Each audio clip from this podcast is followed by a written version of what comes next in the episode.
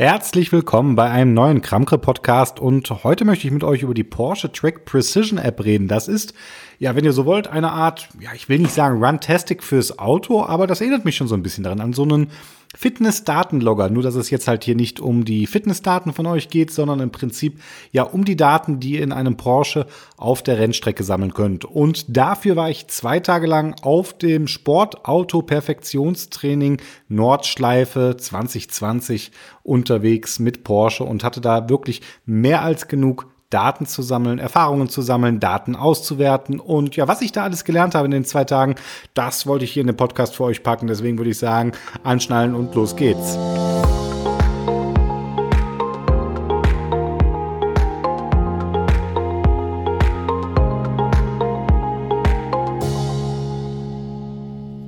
Ja, die Idee, etwas zu der Porsche Track Precision App zu machen, die habe ich tatsächlich schon relativ lange. Und zwar, man könnte sagen, seit ich zum ersten Mal den neuen Porsche 911 992 in Valencia gesehen habe. Da war ich eingeladen, habe dann äh, Artikel zugemacht. Gibt es übrigens auch einen ganz coolen Podcast hier zu dem Thema. Da habe ich mich vor allem auf den Wet Mode ähm, ja, eingeschossen und da viel drüber berichtet, weil ich den wirklich sehr, sehr spannend fand. Und in dem Zusammenhang habe ich damals auch diese Track Precision App gesehen. Und ähm, naja, diese Fahrevents, die haben halt immer so, also also generell Fahrevents immer so ein bisschen das Problem, dass man wenig Zeit hat. Ne? Also man denkt immer, man fährt da irgendwo, fliegt irgendwo hin, aber dann ist es eigentlich nach einem Tag auch schon wieder vorbei und da kann man nicht die ganze Zeit nur auf der Rennstrecke sein. Da will man ja Fahreindrücke sammeln. Und ähm, da ist es dann schwer, die App zu testen. Ich meine, ich war, glaube ich, damals in Valencia, bin ich zwei Runden auf der Rennstrecke da unten gefahren und das war's. Also da war überhaupt keine Zeit, sich damit wirklich zu beschäftigen. Gibt von damals noch ein interessantes YouTube-Video, wo ich so ein bisschen über die Demodaten rede und darüber erzähle, dass ich das eigentlich sehr, sehr spannend finde. Und ja, ich weiß gar nicht, ich will jetzt nicht sagen, dass ich meine Porsche-Kontakte hier aus der Pressestelle damit genervt habe, aber ähm, ich habe immer schon mal gesagt, dass ich die App wirklich spannend finde, dass es bestimmt toll wäre, da was zu machen. Und ja, Anfang dieses Jahres wäre es dann fast so weit gewesen, wenn Corona nicht gewesen wäre. Das hat mir eine sehr schöne Reise ähm, ja, verhagelt und da, wo ich da auch hätte drüber schreiben können mit dem 911 Turbo S, zu dem ich eingeladen war, den ich bis heute noch nicht gefahren bin. Das muss ich mal dringend nachholen. Das habe ich aber auch schon jetzt auf diesem Perfektionstraining gedacht, weil da war ein 911 Turbo S bei uns in der Gruppe dabei. Sieht schon ähm, schick aus. Und ähm, ja, den hätte ich fahren sollen. Da hätte ich auch was hier zu der Track Precision App machen können. Sollte ich eigentlich immer noch machen, weil jetzt ähm, aber ich hole ein bisschen zu weit aus. Naja, hat nicht geklappt. Corona hat uns allen, denke ich mal, das Jahr verhagelt und ähm, hab immer mal, es hat sich einfach nicht so dargestellt. Und dann kam vor, ja, ich glaube vor zwei, also vor zwei Wochen vor dem eigentlichen Event ein Anruf äh, von Porsche und meinte, hey Marc, ähm, ja, wir haben doch immer mal was gesagt, wir wollen mal was zu der Track Precision App machen. Was machst du in zwei Wochen? Was machst du an Mittwoch und Donnerstag? Und ich so, äh, nix.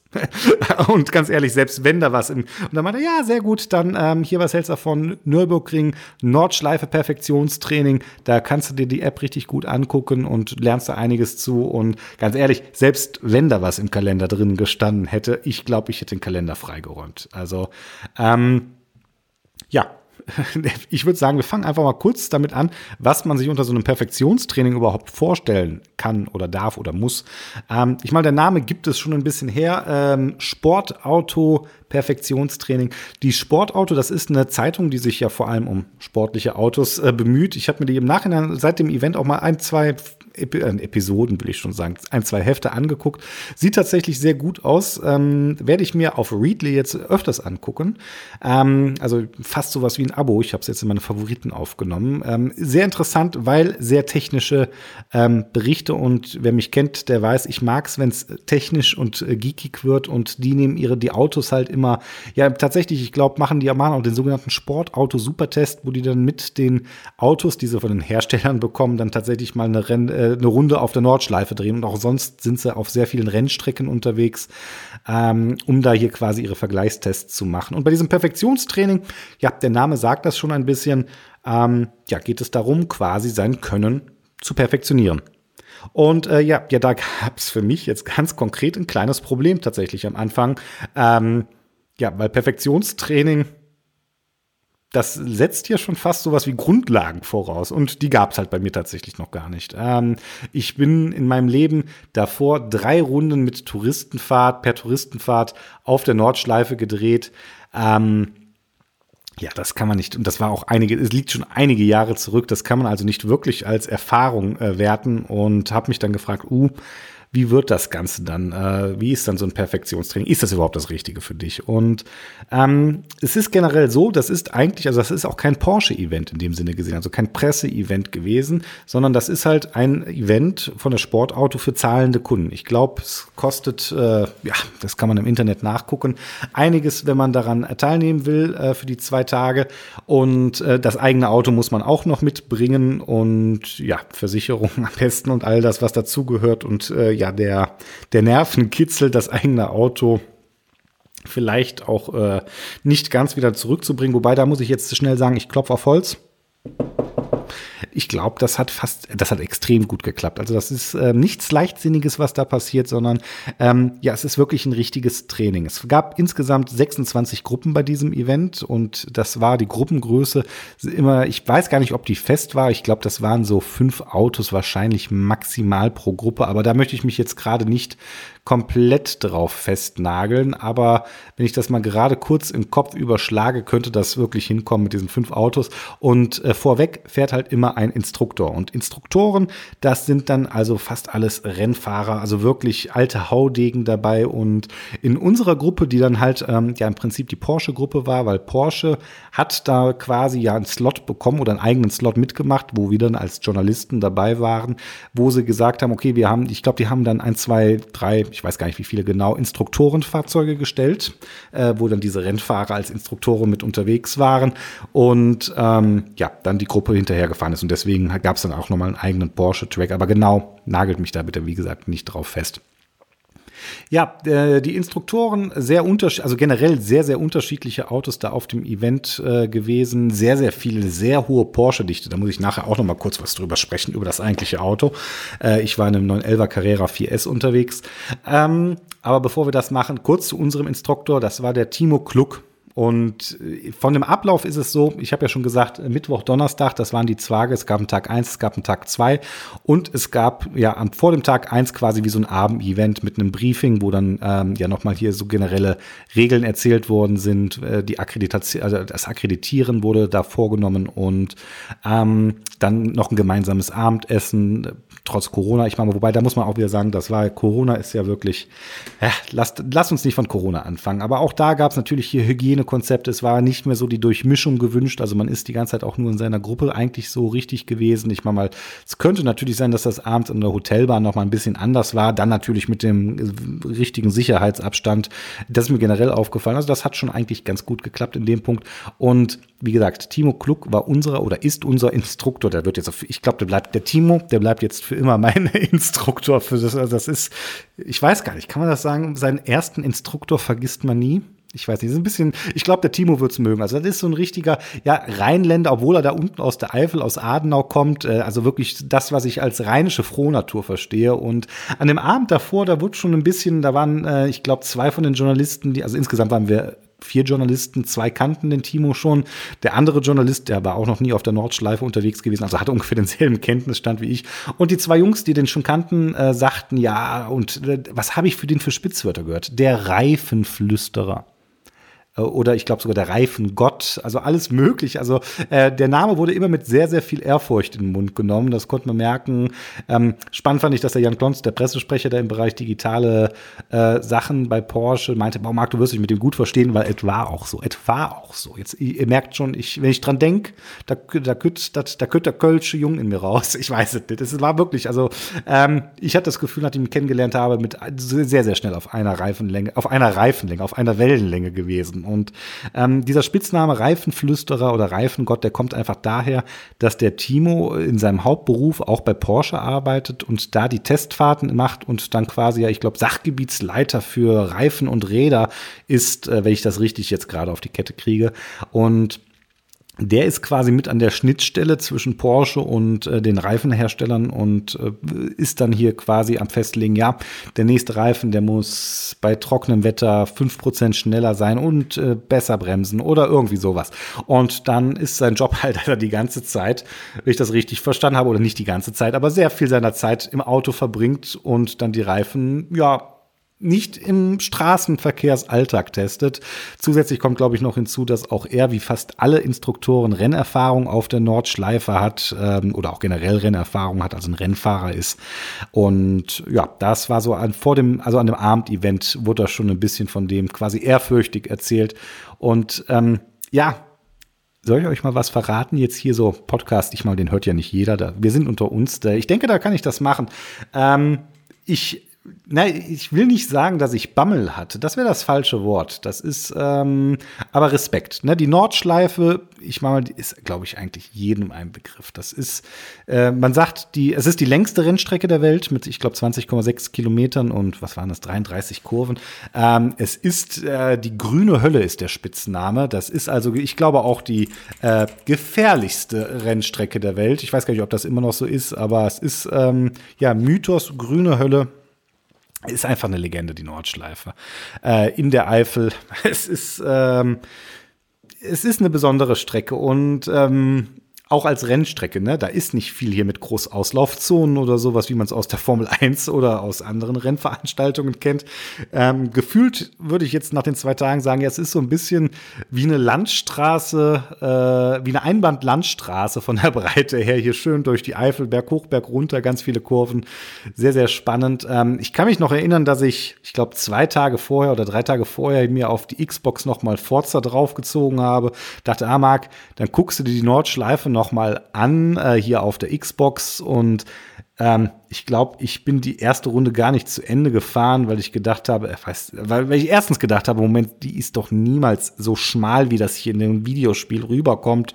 Und überhaupt bin ich nur rechts und links rausgeflogen. Das war, ähm, das war nicht, das war nicht sehr vertrauenserweckend. Also ich bin da schon mit einer gehörigen Portion Respekt hingefahren und ähm, einfach weil mir da das Wissen fehlte, auch an dem Abend davor, die beiden anderen Journalisten, ich glaube, der eine hatte gesagt, er hat über 100 Runden auf der Nordschleife, der andere über 150 und du denkst also, ja, also, puh, ich weiß gar nicht, ob ich diese drei Runden da wirklich zählen darf. Und ähm, ja, Tag eins des äh, Präzisionstraining ging morgens früh los und ich, das ging sehr, sehr gut. Also dann nochmal anders. Also wie gesagt, Timo Klug, der Instruktor war da, Jan Klons von äh, Porsche war da. Äh, der ist äh, in dem Bereich als Pressesprecher ähm, für ja Digitales. Ich gucke mal gerade nach, was sein genaue, seine genaue Bezeichnung ist. Ich glaube, ah ja, genau, PR-Referent, Connected Car und Zukunftstechnologien.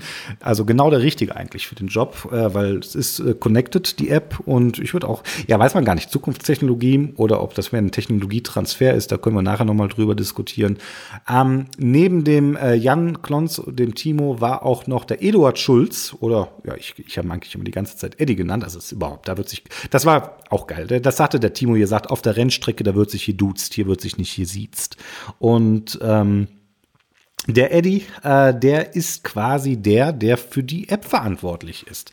Das ist ähm, also für diese, der, der hat die jetzt nicht programmiert in dem Sinne, wobei er hat ja gesagt, er kann sie auch, also er hat, hat auch Programmier äh, Kenntnisse, aber es ist äh, tatsächlich erst der Projektleiter. Ich bin mal gerade hier parallel am Eingeben, wie genau denn seine Aufgaben, äh, LinkedIn sei Dank, wie genau seine Bezeichnung ist. Sachgebietsleiter Connected Car Drive Apps.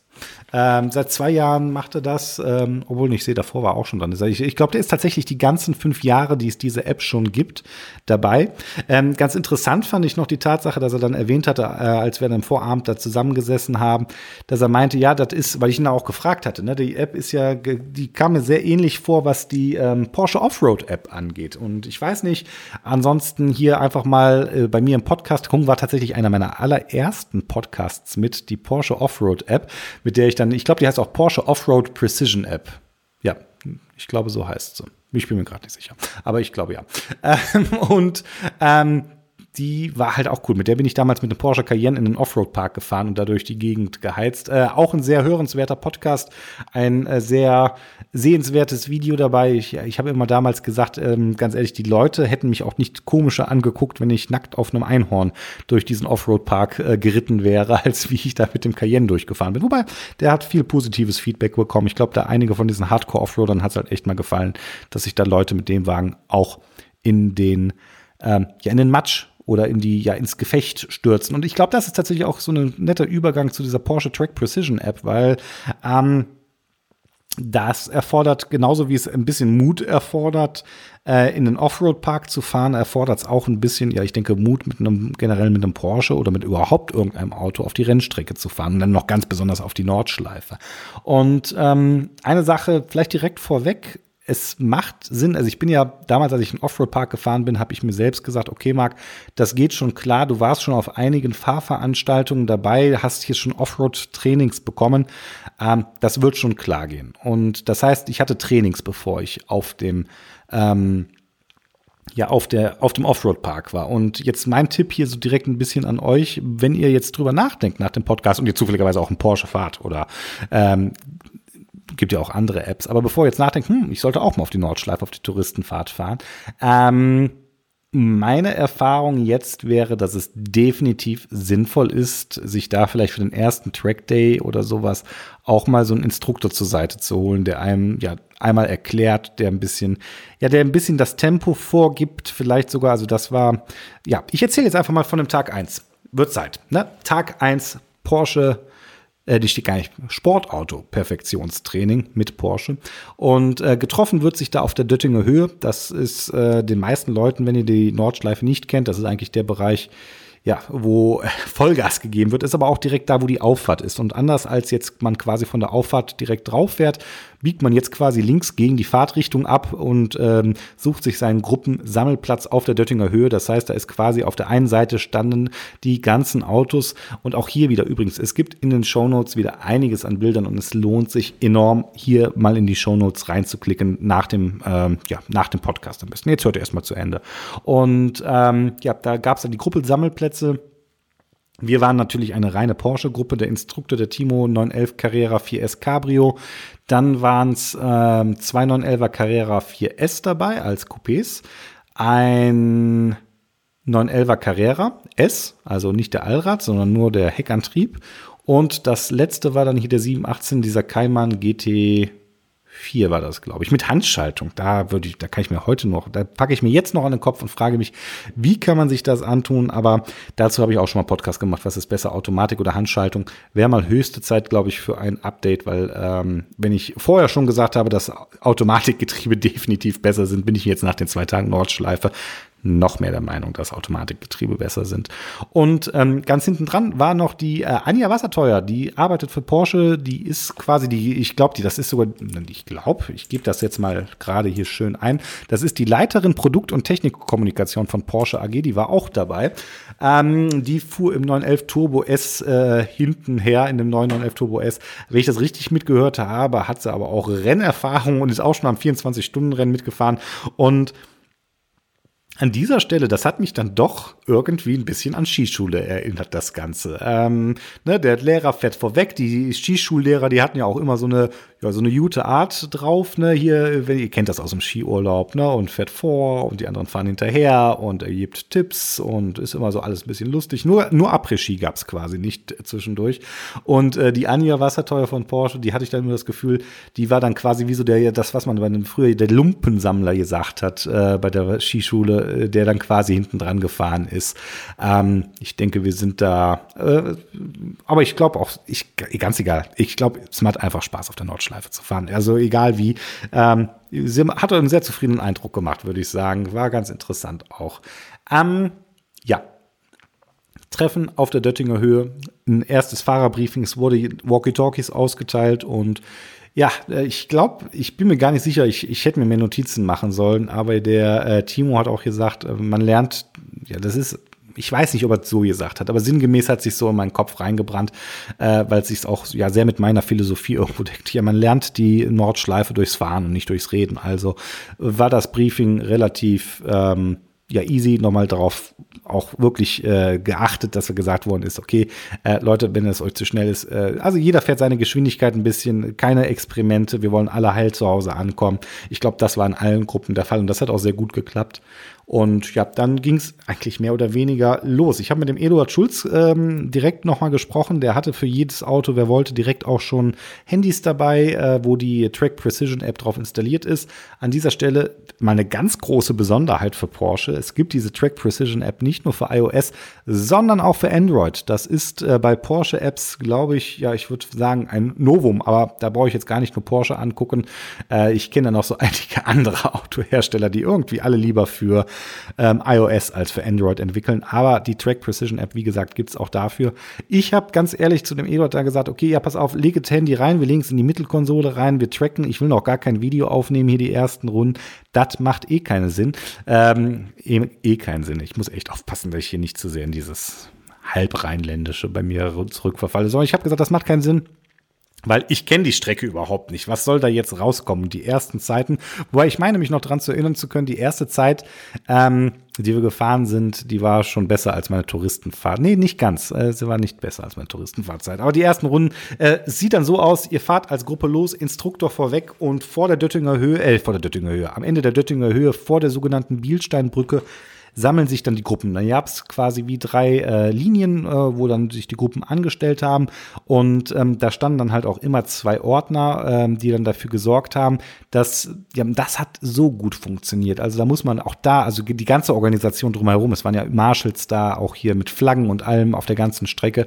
Das hat so gut funktioniert. Das ist echt hervorragende Arbeit gewesen. Und an dieser Stelle halt auch ganz großartig, wie das geklappt hat, dass das, ähm, ja, dass die Ordner dafür gesorgt haben, wie die Gruppen quasi auf die, auf die Rennstrecke gelassen worden sind. Ne? Also ähm, teilweise, wenn die gesehen haben, okay, das ist jetzt eine schnelle Gruppe, dann ähm, sind direkt, äh, oder anders, ne? wenn, wenn die gesehen haben, okay, das ist jetzt keine Vollpro-Gruppe, das ist jetzt keine superschnelle Gruppe, dann wird da halt ähm, ja eine Minute Abstand oder zwei Minuten gewartet, ne? damit die äh, nicht die nächste Gruppe, die dann schneller unterwegs ist, direkt hinter der vorherigen Gruppe auf einmal hier ähm, schon, was weiß ich, an der Fuchsröhre wieder hinten dran klebt oder sowas.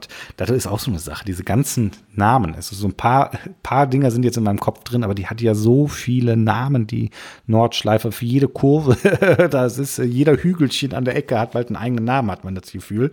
Ähm, aber wie gesagt, die Instruktoren, die haben es dann quasi äh, dafür gesorgt, dass dann hier ähm, der Stau nur vorne an der, was heißt Stau, ist das falsche Wort, mit Wartezeiten quasi, mit Einlasskontrolle und so, ich glaube, es ist tatsächlich uns nur ein, zwei Mal passiert. Wir haben eine Gruppe, haben wir mal am Anfang überholt. Das war, glaube ich, noch am ersten Tag, wo wir schneller unterwegs waren, äh, was gar nicht so leicht ist, weil da sind ja dann auch fünf Autos unterwegs und da muss erstmal der Instruktor von der Gruppe vorne sehen, ah, da hinter mir ist eine andere, eine etwas langsamere Gruppe, äh, eine schnellere Gruppe, die müssen wir jetzt vorbeilassen, da muss das per Funk durchgegeben werden, da muss die passende Stelle kommen. Ähm, das ist tatsächlich nur einmal vorgekommen. Und es ist auch nur einmal vorgekommen, dass uns, glaube ich, eine Gruppe, nee, uns hat überhaupt keine Gruppe überholt. Nee. Es gab mal ein einzelnes Auto, hier ein einzelner Porsche GT2 beim freien Fahren, der hat uns überholt, aber hat uns eine Gruppe überholt? Nee, ich, ich bin mir gerade nicht sicher. Ist auch ganz ehrlich am Ende des Tages vollkommen egal, weil man fährt, das habe ich festgestellt bei diesem Sportauto-Perfektionstraining, sehr, sehr, sehr viel Auto weil das macht ja auch Sinn. Ne? Deswegen ist man da. Man fährt auf die Nordschleife und ja, die ersten Runden, das waren dann eher Einführungsrunden und es ähm, sieht dann immer so aus, der Instruktor vor, fährt vorweg und das macht dann auch jeder Instruktor wieder ein bisschen anders, habe ich gesehen. Ich habe, was heißt, ich habe es ja nicht an dem Tag gesehen. Ich habe mir jetzt noch so ein, zwei YouTube-Videos angeguckt. Es gibt die Instruktoren, die dann sehr viel erzählen, die dann sagen, ja, hier Bremspunkt und sowas. Ich glaube, das richtet sich auch immer sehr stark nach der Gruppe.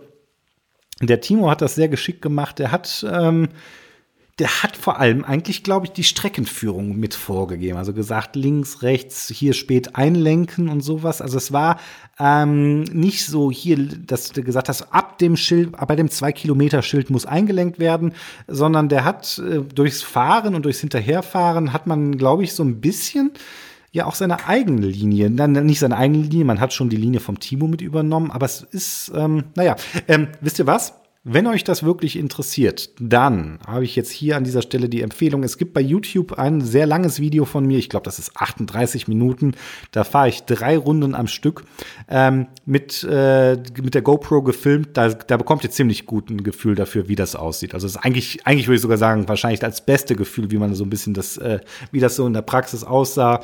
Ähm, in der zweiten Runde, weiß ich noch, habe ich sehr, sehr viel erzählt. Auch da ich so ein bisschen, das war dann schon am zweiten Tag, da bin ich dann sehr, sehr deutlich mit der Strecke warm geworden. Das ging eigentlich ganz gut. Also wir sind, ähm, ja, über die Zeiten können wir vielleicht später reden. Also es ist, ähm, ich, ich kann das auch gar nicht einordnen. Wir sind am ersten Tag, sind wir, glaube ich, hier äh, morgen bis zum Mittag sind wir so 8,45er Zeiten gefahren. Dann nachmittags waren es am ersten Tag so 8,30er bis dann, ja, 8,15, also zwischen 8,15 und 8,30 die beste Runde am ersten Tag. Die war 8 Minuten 4. Und jetzt war das das Interessante. Ich habe dann nämlich nach dem, nachdem ich die ersten paar Runden dann gefahren bin, auch noch ein gutes Gefühl für den Wagen bekommen habe, ähm, oder das hatte ich relativ schnell, aber dann auch für die Strecke eher bekommen habe, habe ich dann die Track Precision App eigentlich fast, ja, fast dauerhaft mitlaufen laufen lassen, weil warum auch nicht? Ne? Das sind Daten sammeln im Namen der Wissenschaft oder im Namen ja, des äh, Vor Fortschrittes, wie man will. Es war tatsächlich ganz interessant. Ich habe dann also die, am ersten Tag sehr, sehr viel getrackt ähm, mit Runden, mit der App, dann auch mit Videoaufnahmen tatsächlich, also vorne Handy reingemacht, auch mit der GoPro Room experimentiert. Und ähm, ja, die beste Zeit des ersten Tages war dann 8.04 am Ende, die letzte Runde. Also am ersten Tag sind wir 20 Runden gefahren. Das war schon viel. Das sind über 400 Kilometer auf der Rennstrecke. Ich fand das schon ganz ordentlich. Ähm, natürlich mit der schönen Mittagspause, die dann auch runtergekommen ist. Ne? Auch mal zwischendurch mal ein Päuschen. Das hat der ähm, der Timo sehr gut gemacht, finde ich. Das ist also auch, äh, dass er gesagt hat, ne, es gibt so einen Punkt, wo man dann sagt, nö, jetzt ist vorbei. Das hat er am zweiten Tag, äh, hatte meiner, meiner Meinung natürlich diesen Punkt zu früh gehabt. Ich war voll motiviert, aber auf der anderen Seite hat er wahrscheinlich auch recht, ähm, dass es gerade so die letzten Runden sind, wenn man denkt, jetzt ist gerade, jetzt ist gerade alles so geil, ähm, dass man, wenn man dann noch mal auf die Runde geht, dass es dann vielleicht nicht mehr so gut ist. Ähm, ist ja, wie sich, glaube ich, die meisten Unfälle beim Skifahren am ersten und am letzten Tag passieren, ne? weil man am letzten letzten Tag noch mal so richtig, äh, noch mal so richtig, so richtig, äh, ja, rocken möchte. Ähm, ja, Porsche Track Precision App. Das war insofern dann ganz interessant, weil ich dann ab dem ersten Tag auch tatsächlich Daten hatte. Und ähm, mit den Daten bin ich dann abends ne, beim Abendessen, Tag eins äh, mit dem Eduard Schulz zusammengesessen und habe gesagt, so, dann dann er, erzähl mir mal was. Und auch hier wieder, wenn euch das interessiert, es gibt bei Mobile Geeks, habe ich einen sehr ausführlichen Artikel dazu geschrieben. Dann ähm, habe ich auch sehr ausführlich, da gibt es auch nochmal ein Video mit einem Interview mit dem Eduard äh, von Porsche, wo ich, wo der quasi auch euch dann quasi live mit Daten überblendet, weil was soll ich euch jetzt hier so erzählen, wenn die, was die Zacken aussehen. Also da kann man das sehr, sehr gut sehen und erkennen, was man dann aus den Daten ablesen kann. Ähm, vielleicht kurz nochmal, was alles an Daten gesammelt wird. Sind nämlich einige und das ist auch nochmal die Besonderheit im Gegensatz zu einem ja, äh, Sport-Tracker, wo ihr im Prinzip nur euren Puls messen könnt. Diese Tracking-App oder auch anderen ähm, ja, Race-Timern, äh, die zwar auch dann hier irgendwie je nachdem Dongle haben, aber bei Porsche ist es halt so, die App verbindet sich mit dem Auto, ich glaube per WLAN, ja, ich glaube per WLAN und ähm, greift und bekommt seine Daten direkt aus den ja, Steuergeräten. Und das ist halt großartig. Ne? Also das ist nicht hier äh, nichts zeitverzögert, sondern das sind quasi Echtzeit-Steuergerätdaten, werden damit abgegriffen und was wird alles getrackt? Geschwindigkeit, Drehzahl, Gang, Gaspedalstellung, Bremsdruck, Lenkwinkel, äh, Querbeschleunigung, Längsbeschleunigung, Radschlupf, Übersteuern, Untersteuern, Reifendruck für jeden Reifen einzeln. Dann ähm, auch ganz, ganz spannend. Die GPS-Daten werden anders ausgewertet, als das normale Navigationssystem es macht. Oder sagen wir mal so, in einem Smartphone ist es so, da wird äh, mit einem Herz aktualisiert, also quasi die GPS-Rate refreshed. Und ein Herz ist halt einmal die Sekunde. Und wenn ihr jetzt mit 200 km/h unterwegs seid, dann bewegt ihr euch in einer Sekunde 55 Meter. Ähm, das kann dann halt schon mal bei einem Tracking, das kennen manche vielleicht vom Lauftracking oder sowas, dann sieht das auf einmal sehr, sehr komisch aus. Und bei der Porsche Track Precision App ist es halt so, da ist die Refresh-Rate tatsächlich äh, mit 10 Hertz, kommt die direkt raus aus dem, äh, wird das ausgelesen, das Signal, also viel, viel öfters.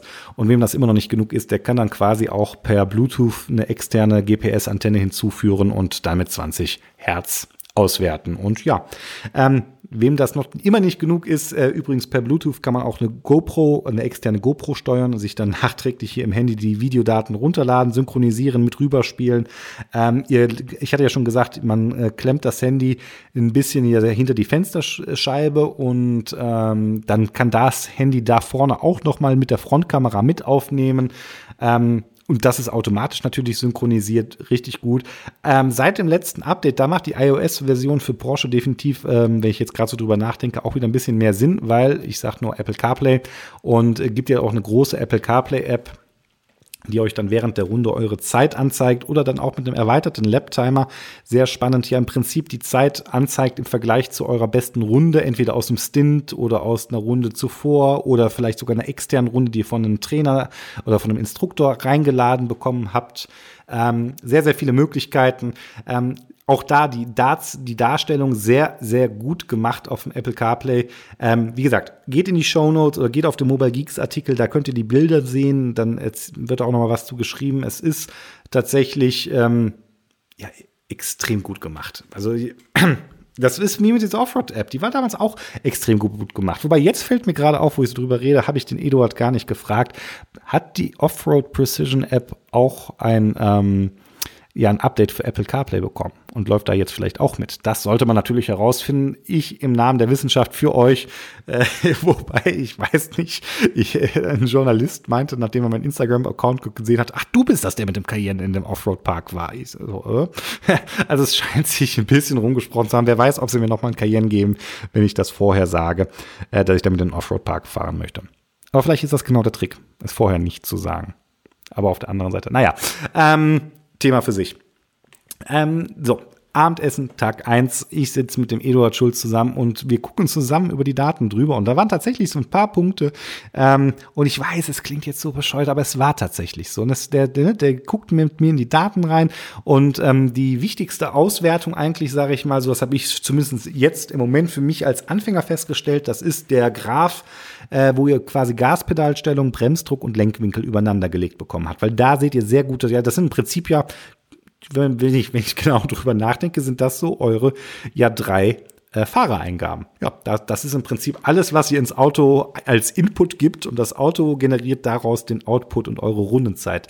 Ähm, ja, das heißt, da konnte man tatsächlich jetzt sehr früh sehr, sehr viel sehen. Das war, ne, zum Beispiel hat er mir gesagt, ja, Marc, hier musst du mal gucken, oder was du gucken musst, hier, ne, man möchte natürlich auf einer Rennstrecke möglichst lange auf dem Gas bleiben, nicht hier irgendwie ausrollen, weil das ist so ein bisschen, ne, das kennt man vielleicht von der Autobahn oder von, ja, auch der Landstraße, aber vor allem von der Autobahn.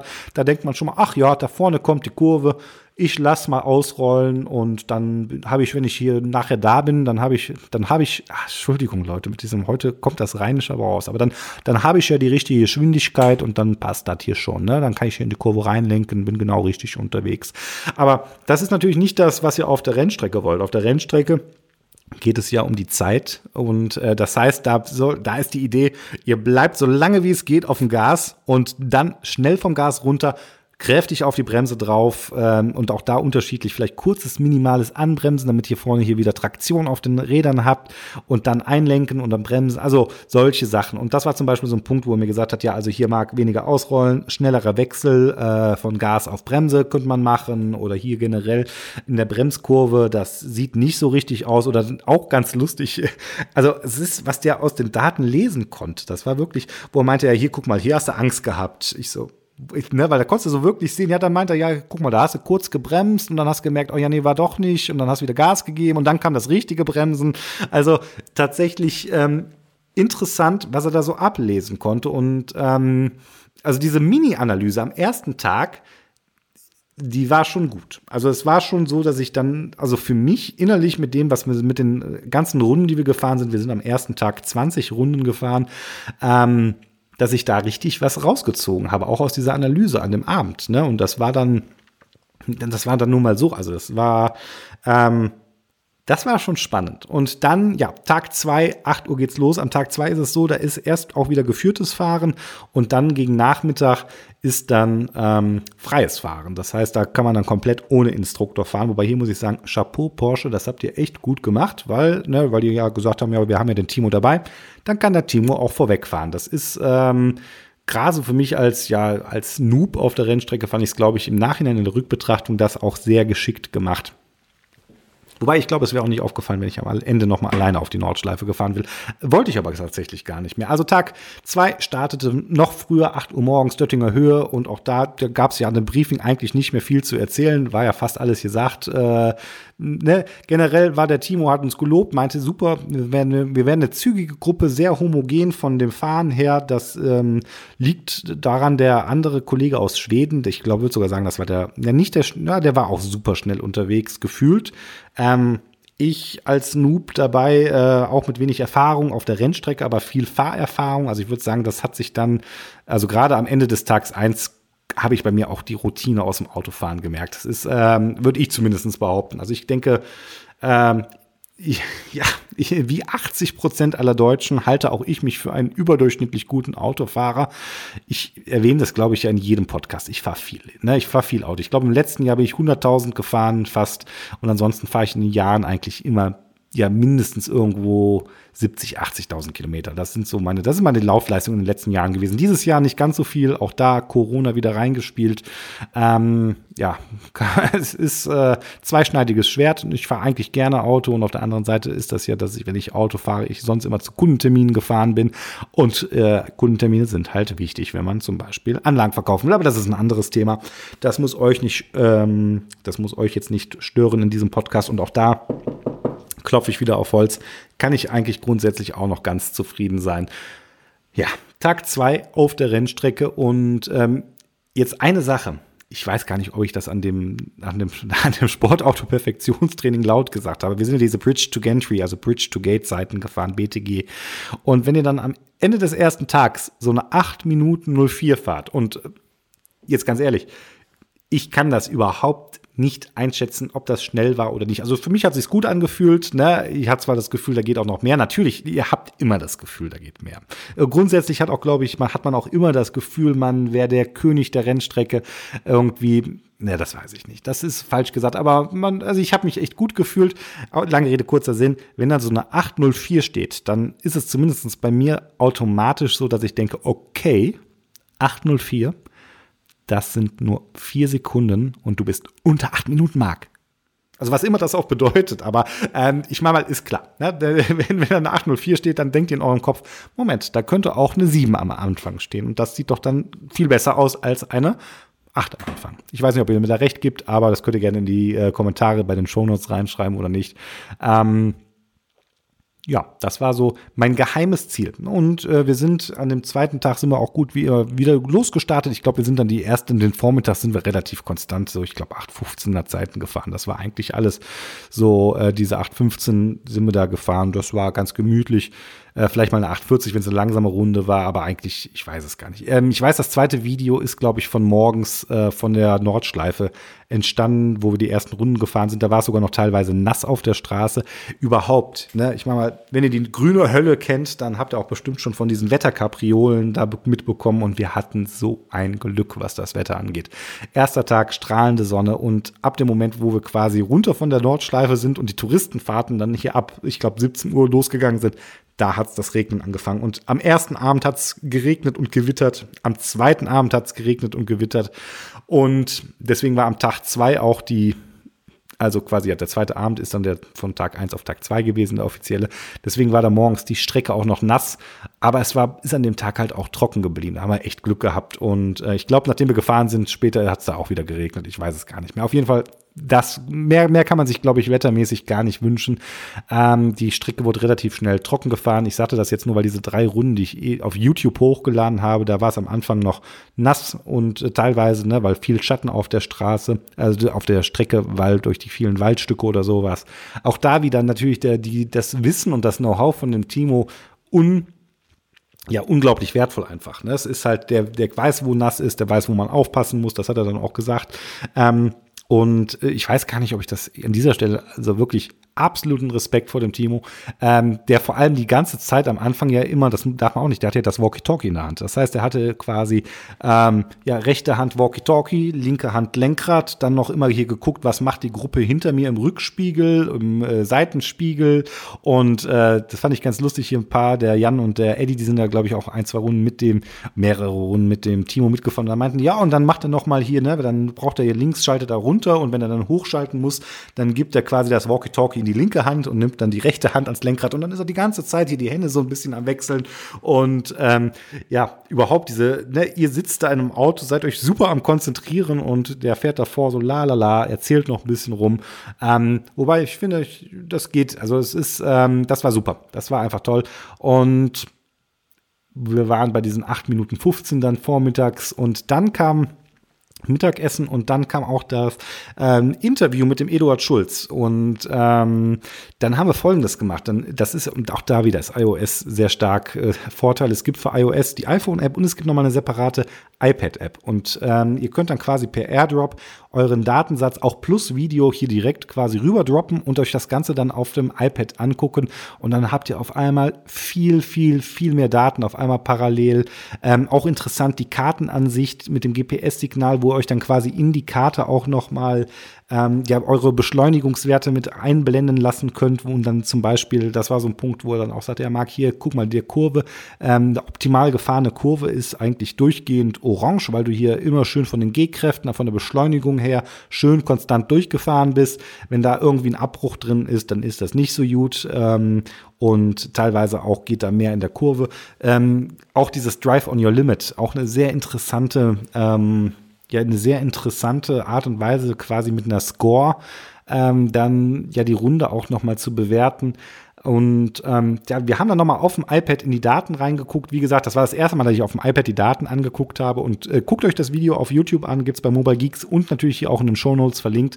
Ähm, Lange Rede, kurzer Sinn. Nach diesem weitere Analyse ging es dann nochmal auf die äh, Nordschleife und dann die letzten drei Runden des Tages waren dann auch alle unter acht Minuten. Und das ist natürlich ähm, ganz cool, vor allem wenn man dann noch bedenkt, dass ich dann noch der Jonas Speck dazugekommen ist. Den habt ihr bestimmt auch schon öfters hier in dem äh, Podcast geholt. Ich meine, Porsche hatte eigene Fotografen dabei, die sind die ganze Zeit so mehr oder weniger um die Strecke rumgefahren, haben aber auch teilweise Einzelshootings mit den Leuten gemacht bin ich jetzt nicht drauf zurückgegriffen, weil ich eigentlich schon ja sehr stark die Hoffnung hatte, dass ich für den zweiten Tag den, ähm, den Jonas nachnominieren kann und dann als Fotograf mit an Bord bekommen habe. Und das hat auch geklappt. Und ganz ehrlich, es sind phänomenale Fotos bei rausgekommen. Ich weiß gar nicht, ob ich sagen würde, es sind die besten Fotos, die ihr wahrscheinlich zu der Porsche Track Precision App im Internet finden könnt, aber wahrscheinlich stimmt das, weil Nordschleife, der Jonas, der fährt ja jetzt schon so viel Auto mit mir. Ähm, ich bin ganz ehrlich, am ersten Tag hätte ich ihn nicht gern dabei gehabt, am zweiten Tag habe ich mich pudelwohl im Auto gefühlt.